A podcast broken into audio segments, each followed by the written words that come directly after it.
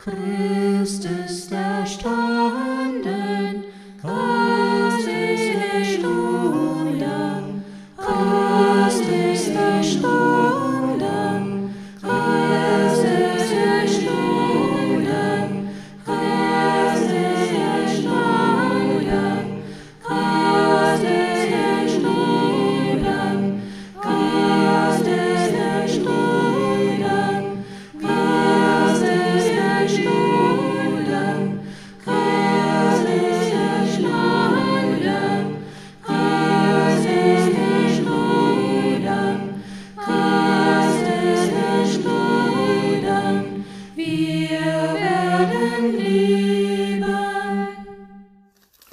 Der Predigtext zum Osterfest steht im ersten Korintherbrief im 15. Kapitel in den Versen 19 bis 23.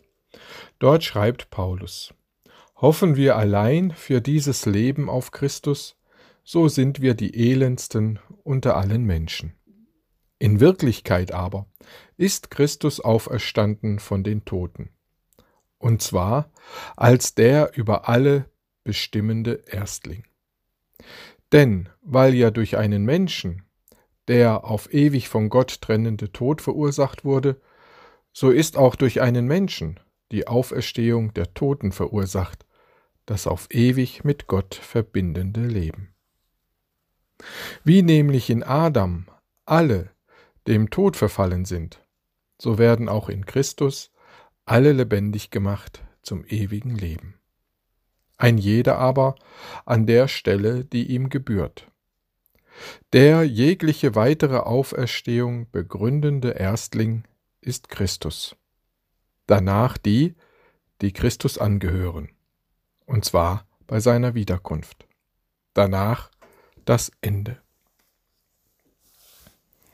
Das Osterfest muss man feiern, mit vielen Menschen, mit Gottesdiensten, mit Singen und Lachen. Nun, in dieser Krise ist es uns aber untersagt, zusammenzukommen. Und doch können wir uns freuen, wenn wir die Osterbotschaft hören. Denn sie ist ja die Nachricht, die uns Trost und Geduld, Hoffnung und Freude schenkt. Christus ist auferstanden, er ist wahrhaftig auferstanden. Der Gedanke an die Auferstehung der Toten hatte es schon in der Antike schwer. Zur Zeit Jesu lehnte der Priesteradel in Jerusalem, die Sadduzäer, diesen Gedanken schlichtweg ab.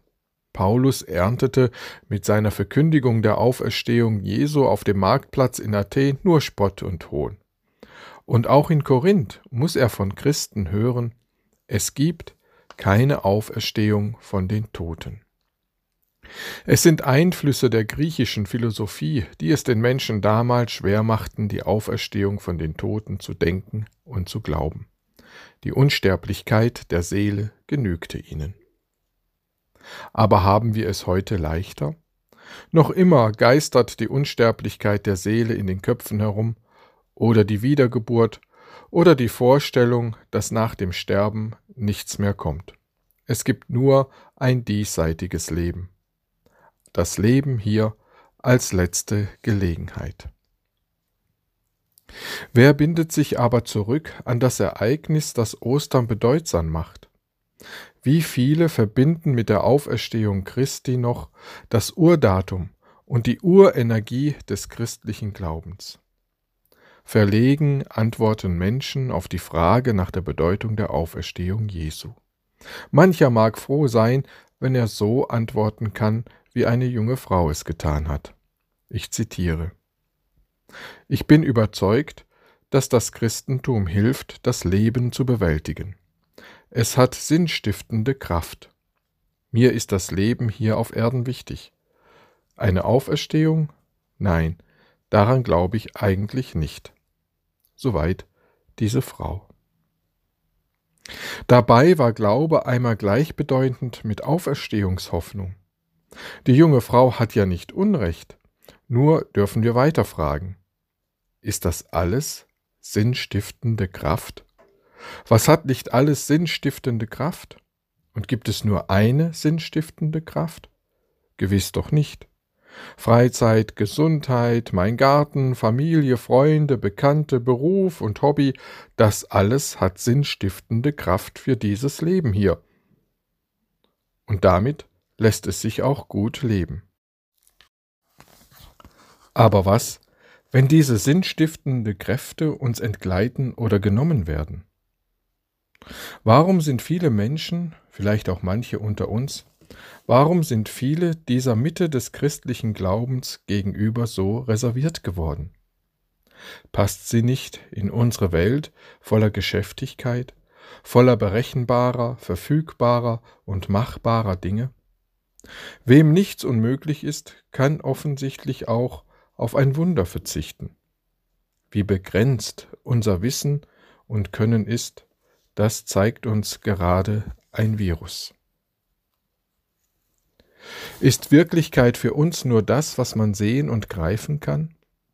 Ein Schriftsteller unserer Tage hat geschrieben, man sollte der Vernunft nicht zu viel zutrauen, so dass sich die Wunder schämen müssen. Er meinte offenbar, wir sollten nicht alles vorbehaltlos der menschlichen Vernunft und den naturwissenschaftlichen Gesetzen unterwerfen. Wir sollten eine Türe offen halten für das Wunder, für das Ungewöhnliche, für das, was wir nicht herstellen können, was nicht auf unsere eigene Kraft zurückgeht. Das Leben in all seinen Dimensionen deckt sich nie ganz mit dem, was wir gerade erkennen und verstehen können. Glaube und Vertrauen gehen darüber weit hinaus. Aus unserem Vertrauen folgt, dass wir die Schönheit und den Hoffnungsreichtum unseres Glaubens und unseres christlichen Lebens zeigen. Der Apostel Paulus sagt es so. Wenn Jesus nicht mehr ist und nichts anderes als ein liebes Vorbild, als einer von den vielen humanistischen Entwürfen einer guten und gebildeten Menschheit, wenn er wirklich mehr nicht ist, dann gute Nacht, Christenheit. Dann hast du allen Grund, dich zu verkriechen. Dann bist du wirklich nur ein überflüssiger Bremsklotz am Wagen des Fortschritts. Dann ist Ostern etwas ohne jede Bedeutung. Ja, ein Betrug. Dann sind wir bedauernswerte Zeitgenossen. Nämlich nichts als Leute von gestern. Und das war's dann. Nun bezeugt Paulus aber mit Nachdruck, Christus ist auferstanden. Und das heißt, die Hoffnung geht über deinem Leben auf. Hoffnung, die nicht untergeht, wie an jedem Abend die Sonne. Hoffnung, die du selbst dann nicht begraben musst, wenn dein Leben hier zu Ende geht. Hoffnung, die nicht stirbt, schon gar nicht zuletzt. Ist das bedauernswert? Nein. Wir vertrauen mit Zuversicht, mit Mut und Freude auf den Auferstandenen. Denn Gott gibt seine Schöpfung nicht auf, weil Jesus Christus lebt. Er hält übers Sterben hinaus an seinen Menschen fest, weil Jesus Christus lebt. Er hält über dein Sterben hinaus an dir fest, weil Jesus Christus lebt. Unser persönliches Leben hört mit dem Sterben nicht auf, weil Jesus Christus lebt. Deine persönliche Beziehung mit Gott hört mit deinem Sterben nicht auf, weil Jesus Christus lebt. Christen sterben zwar, aber sie sind nicht tot, nicht ewig von Gott getrennt, denn das hieße tot sein, ewig von Gott getrennt sein. Und wenn dich Niedergeschlagenheit überfällt, dann können zwei kleine Wörter dich aufrichten, so wie es Martin Luther oft erlebt hat. Wenn er niedergeschlagen war, verzagt und Schwermut auf ihm lag, dann schrieb er mit Kreide vor sich auf den Tisch, Vivit, Vivit. Er lebt, er lebt. Und als er gefragt wurde, was diese vielen Worte auf seinem Tisch bedeuten, da sagte er, Jesus lebt, er ist mein Lebensgrund. Daran richte ich mich auf.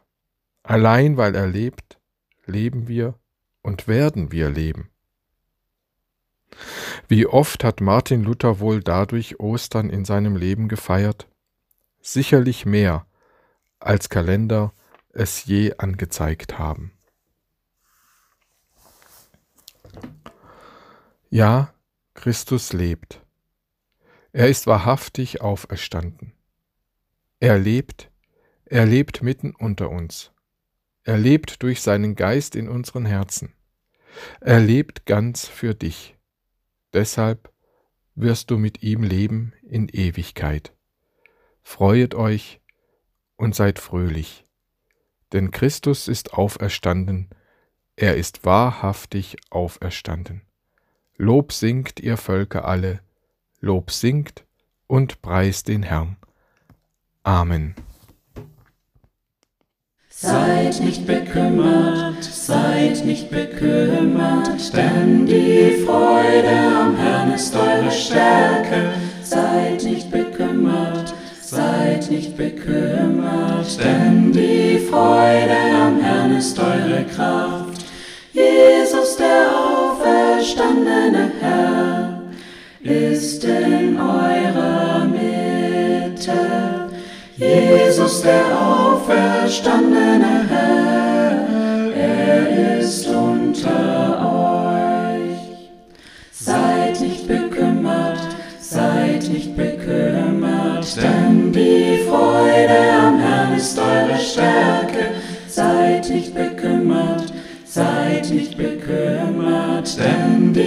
Freude am Herrn ist eure Kraft. Jesus, der auferstandene Herr, führt euch seine Wege. Jesus, der auferstandene Herr, geht euch stets voran. Seid nicht bekümmert, seid nicht bekümmert, denn die Freude am Herrn ist eure Stärke. Nicht bekümmert, seid nicht bekümmert, denn die Freude am Herrn ist eure Kraft. Jesus, der auferstandene Herr, sendet seine Engel. Jesus, der auferstandene Herr, kämpft und siegt in euch. Seid nicht bekümmert, Seid nicht bekümmert, denn die Freude am Herrn ist eure Stärke. Seid nicht bekümmert, seid nicht bekümmert, denn die Freude am Herrn ist eure